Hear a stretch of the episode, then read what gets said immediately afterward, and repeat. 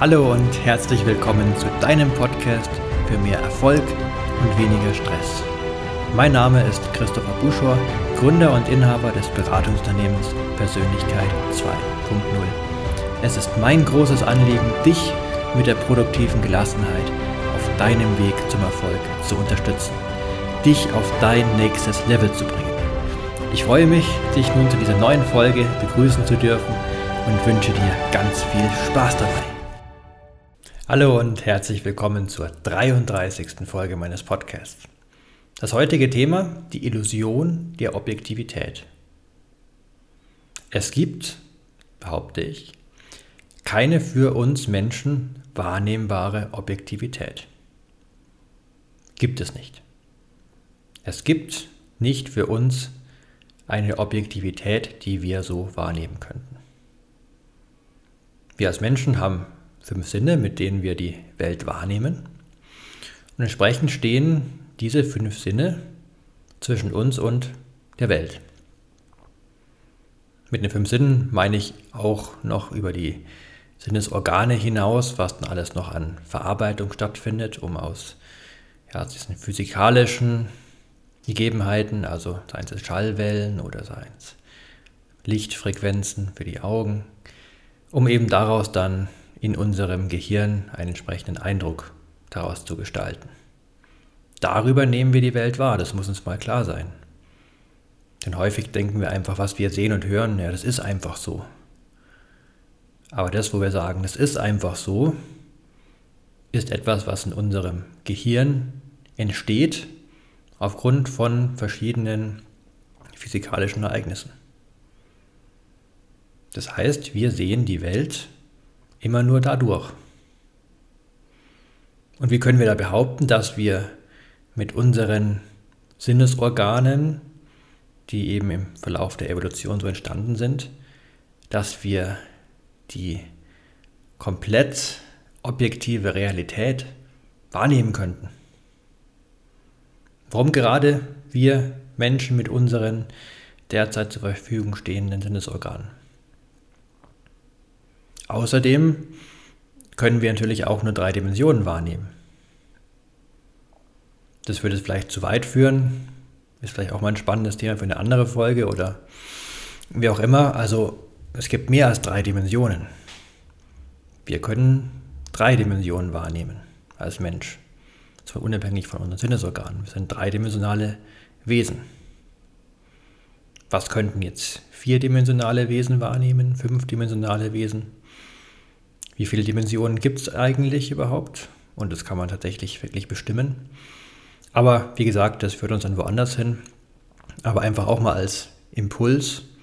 Wir sind auf die drei Dimensionen begrenzt. Was anderes können wir nicht wahrnehmen. Ja, wo ist da jetzt der Bezug vielleicht, denkst du dir, zur produktiven Gelassenheit? In der Folge vor allem bei der Gelassenheit. Denn wenn du erkennst, dass alles nur deine subjektive Wahrnehmung ist und allen Stress im Endeffekt nur immer du dir selbst machst, denn die Umstände sind irgendwie so, wie sie sind und ja, wie du sie wahrnimmst, wie du sie interpretierst, ist eben deine ganz eigene Sache, die unter deiner Kontrolle ist. Und naja, das kann eben für viel Gelassenheit oder eben auch für viel Stress sorgen. Da möchte ich jetzt auch gar nicht konkreter darauf eingehen, aber einfach als ja, Idee, dass du erkennst, dass das nicht nur eine rein philosophische Folge ist oder ja, in welchem Bezug auch immer, sondern auch wirklich was mit der produktiven Gelassenheit zu tun hat. Vorab, wo wir jetzt tiefer einsteigen, noch ein, ein Hinweis, falls du gerade psychisch irgendwie sehr labil bist und gerade irgendwie alles hinterfragst, so mit der Welt gar nicht zurechtkommst und eigentlich eher ja, dich nach festen Strukturen, äh, Ordnung sehnst, dann ist die Folge vielleicht nicht das Richtige für dich, da es ja doch dazu anregt, einiges zu hinterfragen. Bei manchen Menschen vielleicht sogar anregt, alles zu hinterfragen, was sie gerade so wahrnehmen, wie sie es wahrnehmen. Also falls das für dich gerade ein Thema ist und du da entsprechend labil bist, dann ist die Folge vielleicht gerade nichts für dich. Ansonsten, wenn du interessiert daran bist, auch mal über den Tellerrand hinauszuschauen und Dinge, ja, Dinge auf den Grund gehen zu wollen und zu hinterfragen, dann ist die Folge eine wahrscheinlich sehr, sehr spannende für dich. Ja, die Illusion der Objektivität. Was ist es eigentlich Objektivität? Also ich meine, das Wort Objektiv, Objektivität, das gibt's. Es wird häufig benutzt und ja, was drückt es eigentlich aus, wenn jemand sagt, objektiv ist es so und so? Ich sage gerne, Objektivität ist das, worauf sich einfach eine große Mehrheit der Menschen geeinigt hat, aufgrund ihrer subjektiv sehr ähnlichen Wahrnehmung. Also wenn viele Menschen etwas ähnlich oder gleich subjektiv interpretieren, dann einigen sich diese Menschen darauf, über einen ja, kleinsten gemeinsamen Nenner könnte man sagen, das ist jetzt die Objektivität, weil das sehen wir alle so, also muss es auch so sein. Und wenn es da vielleicht ein paar Menschen gibt, die es anders sehen, dann sind die halt irgendwie vielleicht komisch, aber objektiv ist es so und so, wie es eben die meisten Menschen sehen. Dazu mal ein Beispiel, dass du dir was darunter vorstellen kannst. Nehmen wir als Beispiel einen Apfel, einen reifen Apfel, wo wir sagen, das ist ein roter, reifer Apfel. Dann würdest du wahrscheinlich auch sagen, ja, der Apfel ist rot. Das ist objektiv so. Das heißt, da gibt es diesen kleinsten gemeinsamen Nenner, wenn eben entsprechend viele Menschen diesen Apfel sehen und alle sagen, ja, ich sehe es auch, der ist rot, dann hat man sich darauf geeinigt, objektiv ist dieser Apfel rot. Jetzt fragst du dich vielleicht, naja, aber das ist doch wirklich objektiv. Der Apfel ist doch rot, wie kann er jetzt nicht rot sein? Und selbst bei so etwas, ja, wo du denkst, natürlich Apfel objektiv, der ist rot, wenn der reif ist, wenn der rot ist, ist das natürlich er rot. Es gibt zum Beispiel Menschen, die haben eine Rot-Grün-Schwäche. Und die würden nicht sagen, der Apfel ist rot, je nachdem wie ausgeprägt das ist. Wir mitunter keinen Unterschied feststellen können zwischen einem unreifen grünen Apfel und einem roten Apfel. Für die Menschen ist der Apfel nicht rot. Da aber die überwältigende Mehrheit der Menschen eben das anders wahrnimmt und sagt, ja, ich erkenne, es ist rot, hat man sich darauf geeinigt, Objektivität, dieser Apfel ist rot. Wieder der kleinste gemeinsame Nenner, also manche einer mag sagen, ja, der Apfel ist klein, anderer sagt, naja, ich finde ihn aber schon eher groß oder der schmeckt gut, der schmeckt nicht gut, was auch immer. Da gibt es viele Unterschiede, aber jeder sagt, oder heißt jeder, fast jeder sagt, der Apfel ist rot. Also kleinster gemeinsamer Nenner, der Apfel ist rot. Objektivität. Und jetzt sage ich, das ist auch nur eine Vereinbarung. Denn es gibt ja Menschen mit Rot-Grün-Schwäche, für die ist der Apfel nicht rot. Und jetzt stell dir mal vor, die Menschen bestünde zu 99,99% aus Menschen, die eben durch die Evolution, wie auch immer, eine Rot-Grün-Schwäche haben, beziehungsweise es wäre keine Rot-Grün-Schwäche, weil es ja dann die Normalität wäre. Die Menschen könnten einfach nicht unterscheiden zwischen Grün und Rot.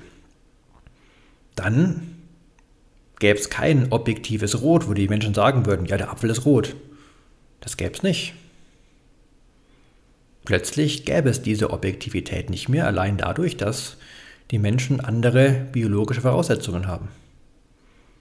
Jetzt habe ich gesagt 99,99 Prozent, also dann gibt es eben auch 0,01 Prozent der Menschen, die eben dann eine besondere Fähigkeit unter den Menschen mit Rot-Grün-Schwäche haben, die erkennen können, dass der Apfel rot ist. Und jetzt stell dir mal vor, in dieser Welt, wo das die absolute Ausnahme ist, was würden die Menschen so im Gesamten sagen? Naja, im besten Fall würden sie sagen, wow, die haben irgendwie besondere Fähigkeiten, die erkennen da noch irgendwie eine spezielle Farbänderung, wenn ein Apfel reift. Ist aber deren subjektive Wahrnehmung, weil wir alle sehen es ja gar nicht. Das ist irgendwas Spezielles, was die so individuell subjektiv wahrnehmen. Hat nichts mit Objektivität zu tun. Oder im schlechteren Fall würden sie sagen, ach, die spinnen doch, die bilden sich irgendwas ein. Ein Apfel, der schaut doch immer gleich aus, also so ein Unsinn. Und das Entscheidende, der Apfel an sich, also die wahre Objektivität, die wir nicht erkennen können, der ist ja immer gleich.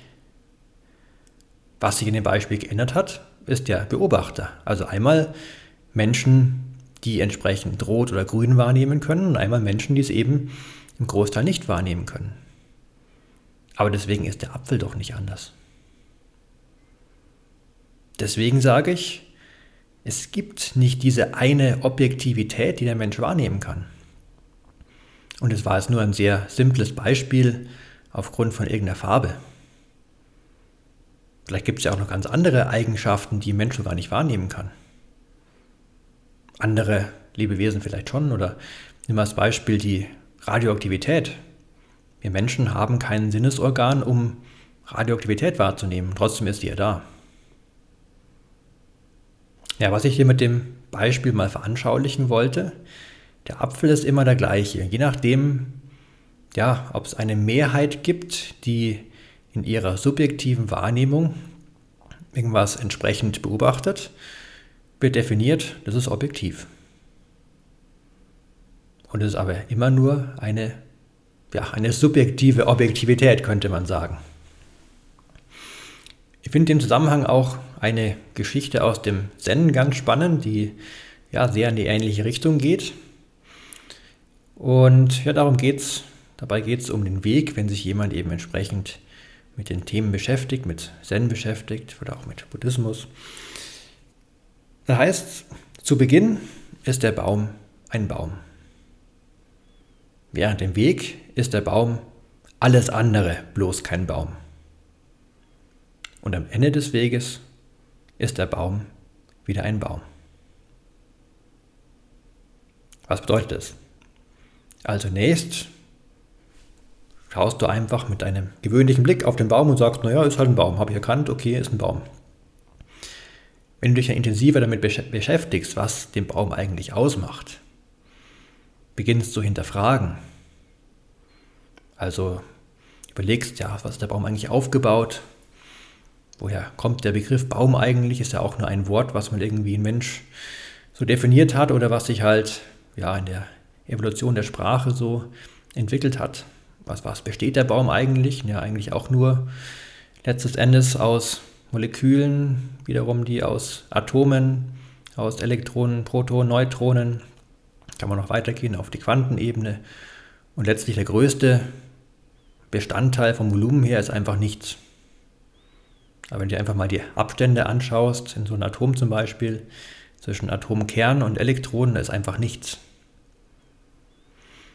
Also entsprechend kann man dann zu der Feststellung gelangen, ja, der Baum, der ist eigentlich alles Mögliche, aber kein Baum.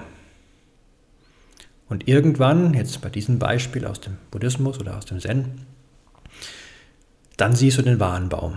Also dann ist der Baum wieder ein Baum. Nicht mehr der Baum, der es vorher war, sondern sagen das wahrhaftige Bild von einem Baum, wenn du dann die Wahrheit verstanden hast. Wenn du sagen, erleuchtet bist was, wie ich sage, so in der Form nicht, nicht möglich ist. Also dann derjenige, der am Ende seines Weges angelangt ist oder kurz davor ist oder wie auch immer, der hat dann einen ganz anderen Blick auf den Baum, also der ist sehr viel näher an der Wahrheit, aber ich sage, naja, wie ich gerade schon beschrieben habe, durch unsere Einschränkungen als Mensch können wir nie den wirklich, wirklich wahren Baum wahrnehmen. Das ist immer noch subjektiv, der ist dann viel näher dran, aber ist immer noch was Subjektives. Jetzt fragst du dich vielleicht, okay, interessant, habe ich nachvollziehen können, vielleicht verstanden, wie auch immer. Aber was bedeutet das jetzt für mich? Was habe ich jetzt davon, wenn ich erkenne, ja, so wie ich die Welt gesehen habe oder wie ich sie als objektiv angenommen habe, ist sie vielleicht gar nicht, sondern nur für mich ich habe erkannt, es ist nur meine Welt und nicht eine Welt, ja, wie sie alle Menschen sehen. In dem Zusammenhang nochmal ein Beispiel oder ein, ein Bereich zur Erwähnung, den ich auch sehr spannend finde, weil ich mich auch durch ja, entsprechende Ausbildung damit befasst. Die psychischen Störungen oder das, was als psychische Störung betrachtet wird. Da gibt es die ICD-10, hast du vielleicht schon mal gehört, das ist die internationale Klassifikation von Krankheiten, von Störungen. Also wenn du mal bei einem Arzt warst, dann kriegst du irgendwie was, so einen Ausdruck mit, wo dann irgendwie was draufsteht von wegen irgendein ein Buchstabe ein paar Zahlen dahinter, wo du denkst, aha, weißt du vielleicht nicht, was es bedeutet. Das ist dann die Abkürzung eben aus der ICD-10, was für eine Diagnose klassifiziert eben genau dahinter steht. Und da gibt es auch das Kapitel F, das sind dann eben die psychischen Störungen. Und ja, da wird eben einfach, werden verschiedene Verhaltensauffälligkeiten, Störungen einfach klassifiziert, wo du genau schauen kannst, okay, derjenige, diejenige ist da einzuordnen. Aber wie sind jetzt diese Klassifikationen, diese Diagnosen entstanden? Es ist immer nur eine Abweichung von der Norm. Also man hat geschaut, wie verhält sich ein Mensch normalerweise, beziehungsweise wie verhalten sich die meisten Menschen. Und im Endeffekt ist dann eine Abweichung davon, ist dann eine Störung. Kann man jetzt grundsätzlich darüber diskutieren, ob das sinnvoll ist, aber darum soll es jetzt hier gar nicht gehen. Sondern einfach nochmal in Bezug zur Objektivität. Also man hat da objektiv in gewisser Weise versucht festzulegen, was ist normal, was ist gesund und was ist eine Störung. Naja, zum Beispiel gibt es in dem Kapitel F, gibt es bei F9, sind die Verhaltens- und emotionale Störungen mit Beginn in der Kindheit und Jugend. Und zum Beispiel gibt es da die Störungen des Sozialverhaltens, also entweder auf den familiären Rahmen beschränkt oder auch eine Störung des Sozialverhaltens bei fehlenden sozialen Beziehungen oder eben auch bei vorhandenen sozialen Beziehungen mit aufsässigen Verhalten und was auch immer, gibt es eben viele klassifizierte Störungen. Und jetzt frage ich mal so, wer hat das genau bestimmt und ist es immer sinnvoll, da wirklich von einer Störung zu sprechen? Was wäre, wenn ja, ein bestimmtes Verhalten, was eben sozial untypisch, gerade vielleicht für den deutschen Raum ist, wenn es vielleicht für denjenigen ganz passend ist, bloß die, das Umfeld damit irgendwie nicht klarkommt oder sagt, naja, das ist irgendwie komisch und ja, den muss man doch irgendwie ja, zur Normalität bringen. All das, was gerade so mit dem im Gender-Bereich sehr, ja, von der Bewegung her sehr liberal inzwischen ist. Also früher war es wahrscheinlich auch noch so, habe ich nicht so die Erfahrung, aber was man hört eben, wenn entsprechend sich jemand geoutet hat als, als homosexuell, dann war das was, ja, das war eine Krankheit, das war eine Störung und die musste man auch wieder dann irgendwie diese Krankheit austreiben, damit dieser, derjenige wieder normal wird. Inzwischen ist es glücklicherweise nicht mehr so. Und ja, aber analog zu den psychischen Störungen, da ist es noch genau so eigentlich. Ich will nicht sagen, dass deswegen, dass diese Klassifizierung nicht sinnvoll ist oder dass es auch wirklich schlimme psychische Krankheiten gibt. Also jemand zum Beispiel, der eine Schizophrenie hat, ist wirklich eine ja, große Herausforderung. Das ist nichts, wo ich einfach sagen würde, ja, das ist halt anders, das ist weder gut noch schlecht. Ach, zumindest für den, denjenigen, wie er es auch wahrnimmt oder auch im Umfeld. Also das will ich damit nicht sagen. Aber wie eben jetzt angesprochen, Störung des Sozialverhaltens, ne, was ist ein normales Sozialverhalten? Was wurde da als objektiver Maßstab genommen? Und jetzt ganz spannend, schau doch mal in andere Länder, andere Kulturen. Da ist es ja auch wieder ganz anders. Also jemand, sage ich mal, aus einem ja, Indianerstamm, der sich für dort ganz normal verhält, völlig gesund ist, nimm so jemanden und ja, integriere mal in die deutsche Gesellschaft. Ja, Im besten Fall, sagen wir mal, das ist irgendwie ein Kind, was sich so verhalten würde, ohne dass man die Herkunft wüsste natürlich, würde sich so verhalten wie irgendwie ein Kind aus einem Indianerstamm. Naja, im besten Fall wäre irgendwie jede Woche ein Termin bei einem Psychotherapeuten angesagt oder würde ihn gleich irgendwo stationär aufnehmen, weil er jetzt irgendwie völlig durchdreht, wie die Menschen sagen würden. Das ist doch der lebt auch in einer falschen Welt, der nimmt nicht die Objektivität wahr, der sieht irgendwie ganz verrückte Sachen und verhält sich so und der ist ja völlig gestört. Und die ICD-10 würde ihm voll recht geben. Der hätte eine psychische Störung. Bestimmt auch andersrum, wenn du jetzt irgendwie ein deutsches Kind oder einen deutschen Menschen oder aus dem entsprechenden Raum in einen Indianerstamm integrieren würdest, würden die auch sagen, ja, der ist doch nicht normal, der verhält sich doch komisch.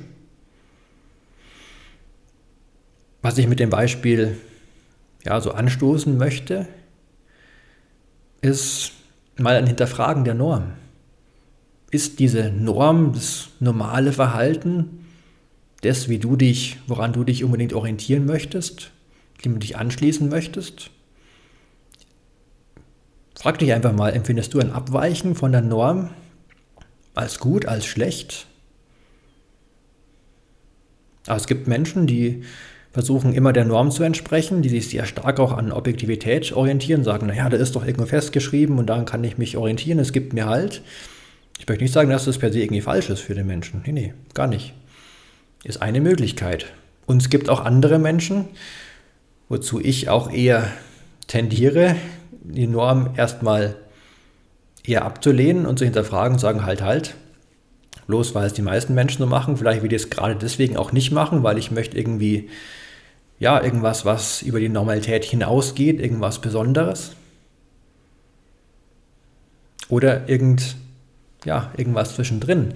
Auf alle Fälle möchte ich anregen, mal, ja, dass du dir die Freiheit nimmst, für dich zu entscheiden. Möchtest du in verschiedener ja, Hinsicht normal sein oder auch nicht? Denn Du musst nicht normal sein. Auch wenn es vielleicht viele Menschen so sehen würden, vor allem die normalen Menschen. Viele werden sie vielleicht sogar Angst haben, wenn jemand aus der Normalität ausbricht, die Dinge hinterfragt. Oft aus einem Wunsch, dass sie selber auch gerne würden, aber sich irgendwie nicht trauen und diejenigen zurückhalten wollen. Von wegen, ach, nee, nee, das, das klappt doch eh nicht und bleibt doch bei uns und hier die Welt ist schlimm und sich über alles Mögliche beschweren, das Wetter ist schlecht und der Top ist mies und ah, puh, endlich Wochenende und geschafft. Und wenn jemand irgendwie da ausbricht und es anders möchte, dann wird er zurückgehalten. Aus Neid, oft unbewussten Neid, von wegen, es kann doch nicht so einfach gehen. Also gerade natürlich produktive Gelassenheit. Menschen, die die produktive Gelassenheit leben, die die ist nicht so, dass die von allen bejubelt werden und sagen, ach toll, dir, du bist immer so locker drauf und trotzdem erreichst du so viel und ich freue mich für dich. Kann mitunter sein, ist schön, wenn es so ist, aber das ist häufig auch so ein, na, das kann doch nicht funktionieren und da ist doch irgendwas suspekt. Also auch wenn es irgendwie gerade objektiv schwierige Umstände sind, dann bist du trotzdem gelassen und irgendwie scheinst du gar nicht ernst zu nehmen und warum stört dich das nicht und warum stört dich dies nicht? Ich reg mich doch auch über alles auf und Warum regst du ihn nicht drüber auf? Das ist doch ungerecht. Also gibt schon Gegenwind. Vor allem von Menschen, die versuchen irgendwie so, ja, die an der Objektivität sehr stark hängen. Aber jetzt nochmal zurück, was bedeutet das für dich? Und wir waren jetzt gerade bei den psychischen Störungen, wovon ich behaupte, dass ja, das sehr von der Kultur von Ländern abhängt und doch einige klassifizierte psychische Störungen ja, einfach eine Abweichung von der Norm sind. Also gerade Sozialverhalten zum Beispiel hängt so stark von Kulturen, von Ländern ab. Und da jemanden in so eine Schublade zu stecken, finde ich problematisch. Jetzt mal noch ein extremeres Beispiel. Ich mag ja auch gern extreme Beispiele, weil es einfach einen Sachverhalt sehr deutlich macht. Stell dir vor, jemand sagt, er sieht Geister. Sagt, ja, ich gehe durch den Wald und dann sehe ich da irgendwelche Elfen und Feen rumlaufen und kann ich wahrnehmen. Wirst du wahrscheinlich sagen, naja, hat nicht mal alle Tassen im Schrank. Also, naja, also da hört es doch irgendwie auf. Also, objektiv gibt es ja nicht.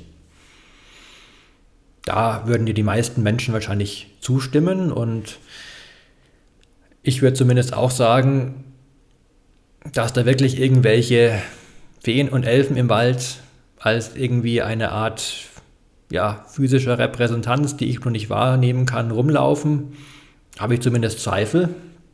Ich fände es wahrscheinlicher, dass das dann eine ja, Einbildung desjenigen ist, eine Halluzination vielleicht oder wie auch immer, aber ja, das ist eben meine subjektive Interpretation. Ich kann es nicht mit Gewissheit sagen.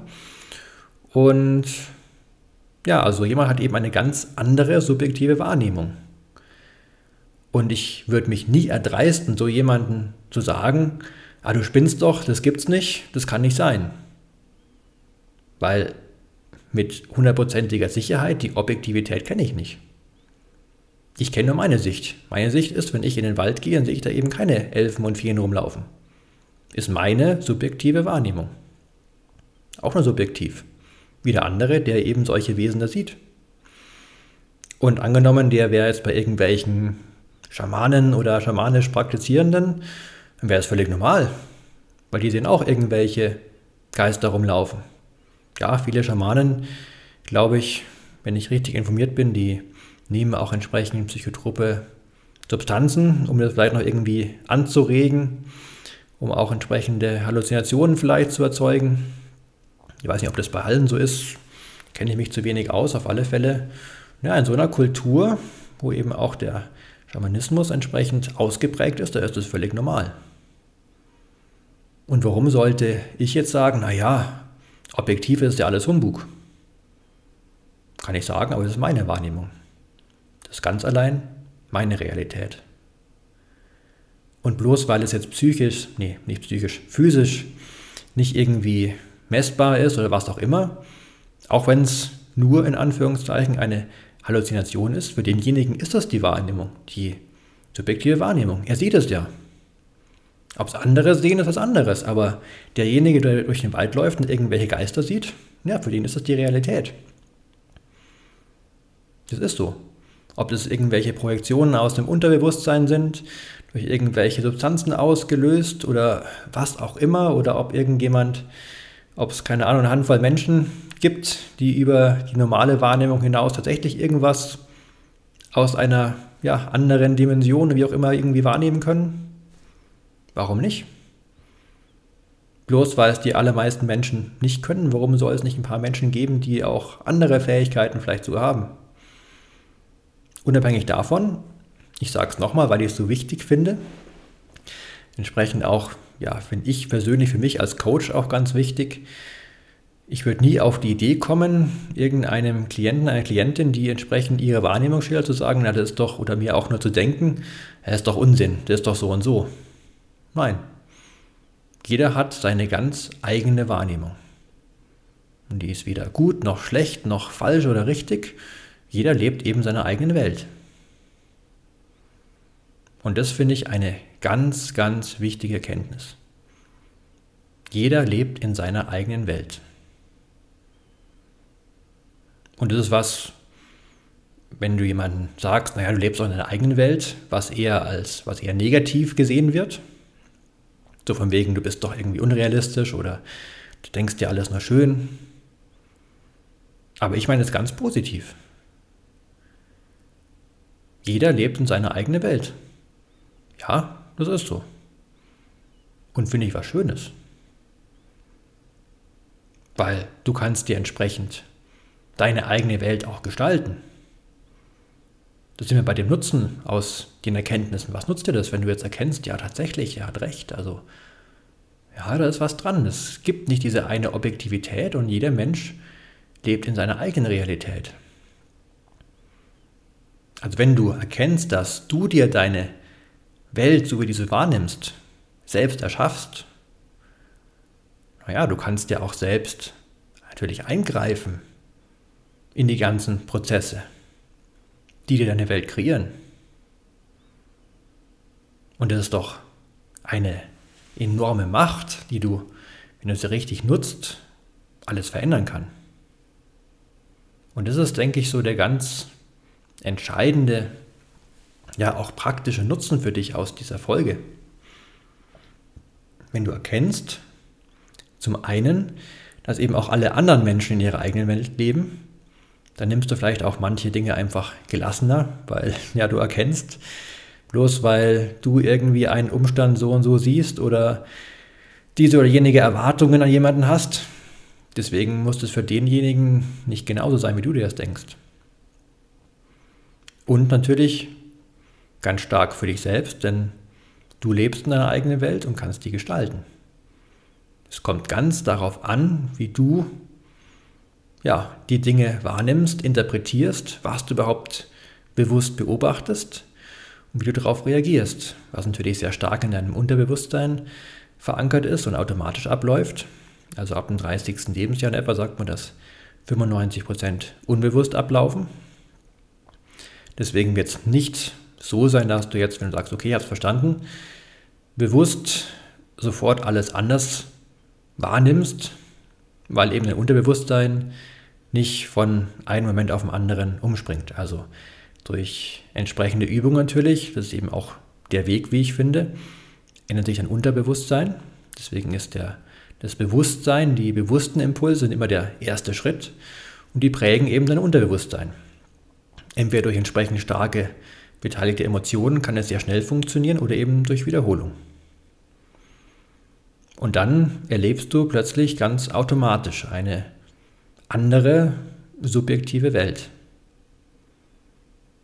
Zu dem Thema kann ich dir auch noch die Folge 13 empfehlen. Da ging es um, ja, wie sinnvoll das positive Denken wirklich ist. Also da mal beleuchtet, anhand von einem Beispiel vor allem, wie, ja, was für Einflüsse dein Denken auf dein Leben hat. Also ob du jetzt positiv denkst, negativ denkst, zwischendrin irgendwie denkst und was da auch so ein sinnvoller Weg sein kann. Also die Folge 13 in dem Zusammenhang kann ich dir da auch, falls du noch nicht gehört hast, sehr empfehlen. Ja, also was kannst du jetzt konkret damit anfangen? Lass einfach die Erkenntnis mal auf dich wirken. Also erstmal, vielleicht hast du noch den einen oder anderen Zweifel, sagst, naja, aber irgendwie eine Objektivität, ah, weiß ich nicht, also es muss es doch irgendwie geben. Lass einfach nur auf dich wirken. Hör die Folge auch gerne nochmal an oder auszugsweise, bis du wirklich verstanden hast, nachvollzogen hast, dass der Mensch nicht eine absolute objektive Realität wahrnehmen kann. Und dann mit der Erkenntnis, dass jeder Mensch in einer eigenen Welt lebt und du in deiner eigenen Welt, was es für dich bedeutet. Normalerweise gebe ich dir immer ja, einige Praxistipps mit an die Hand, was du konkret umsetzen kannst. Mache ich in der Folge bewusst nicht, sondern denk einfach mal drüber nach, was das für dich bedeutet. Weil in diesem Zusammenhang, was so ein großes Bild aufmacht, finde ich, wäre es eher eine Einschränkung. Denk einfach drüber nach, was das für dich konkret bedeutet, dass du in deiner eigenen Welt lebst. Woran du es erkennen kannst, dass du in deiner eigenen Welt lebst. Vielleicht kommen dir da irgendwelche Situationen in den Sinn, wo andere Menschen irgendein Ereignis ganz anders interpretiert haben als du, was dich überrascht hat. Naja, komisch, warum reagieren die so und so drauf? Das ist doch so und so. Ja, und dann bröckelt der Putz. Also, lass es wirken, hör es dir auch gerne nochmal an. Denk vor allem drüber nach, und schau, was es für dich bedeutet. Falls du im Zusammenhang noch tiefer individuell für dich einsteigen möchtest, dann stehe ich natürlich als Coach sehr gerne auch persönlich für dich zur Verfügung. Dann schau einfach auf meine Homepage, auf meine Angebote und ja, das ist natürlich meine, meine Berufung, mein Beruf über solche ja, natürlich nur allgemein gehaltenen Podcast-Folgen hinaus, um eben viele Menschen zu erreichen eben wirklich individuell mit dir zu arbeiten und zu schauen, was bedeutet das für dich, dass du in einer eigenen Welt lebst und ja, wie kann ich dich da individuell unterstützen, um da wirklich etwas zu verändern, zu schauen, was du eigentlich verändern möchtest, warum die Welt, wie du sie gerade wahrnimmst, so ist, also wo, woraus deine Wahrnehmung so entstanden ist, was da noch an Blockaden vielleicht vorhanden ist, um dann die deine subjektive Welt zu einer solchen Welt immer mehr hinzuentwickeln, in der du wirklich voller Begeisterung und Zufriedenheit lebst und sagst, ja, das ist genau meine Welt. Denn du musst nicht die ganze Welt verändern, beziehungsweise du kannst natürlich auch nicht die ganze Welt verändern. Nur dich selbst, doch das verändert alles. Aufgrund deiner Wahrnehmung. Ich wünsche dir mit diesen Erkenntnissen ganz viel ja, Erfolg bei dem, was immer du auch daraus für dich mitnehmen möchtest. Und ja, lass mir auch sehr gerne deine Erfahrungen da, also tausch dich gerne aus unter den entsprechenden Post bei Instagram oder bei Facebook, um dich auch mit anderen, die auch drunter kommentieren, dich auszutauschen, mal zu schauen, was da so ja, andere Menschen für Wahrnehmungen haben, für Erlebnisse haben. Und auch ich lese natürlich mit und auch wenn du Fragen hast, antworte da gerne drauf. Weil das ist mein Angebot an dich. Tausche dich ja sehr gerne aus. Freue ich mich auch immer drüber, wenn da entsprechend Rückmeldung kommt. Stichwort Rückmeldung. Falls du die Folge auf Apple Podcasts hörst, dann lass mir auch da sehr gerne deine Bewertung da oder auch noch einen Kommentar. Da freue ich mich immer sehr drüber. Habe inzwischen auch schon einige wirklich sehr schöne Kommentare. Also falls jemand, der ja, mir einen Kommentar hinterlassen hat, eine Bewertung, dann vielen lieben Dank. Ich habe jede durchgelesen und ja, das ist einfach nochmal eine zusätzliche Motivation, wenn ich merke, was mein Podcast bewirkt. Und ja, das erfüllt mich wirklich zutiefst und freut mich immer. Und trägt natürlich auch dazu bei, durch den Algorithmus von Apple, dass, wenn entsprechend viele Bewertungen da sind, dass es auch mehreren Menschen angezeigt wird, der Podcast, und dann umso mehr Menschen davon profitieren können, die produktive Gelassenheit mehr in die Welt getragen wird. Was meine große Mission, meine Vision ist. Also ich wünsche dir wie immer ganz viel Glück, Gesundheit und Gelingen und wenn du magst, dann hören wir uns über nächsten Freitag wieder zu einer neuen Folge. Bis dahin, mach's gut, dein Christopher Buschor von Persönlichkeit 2.0.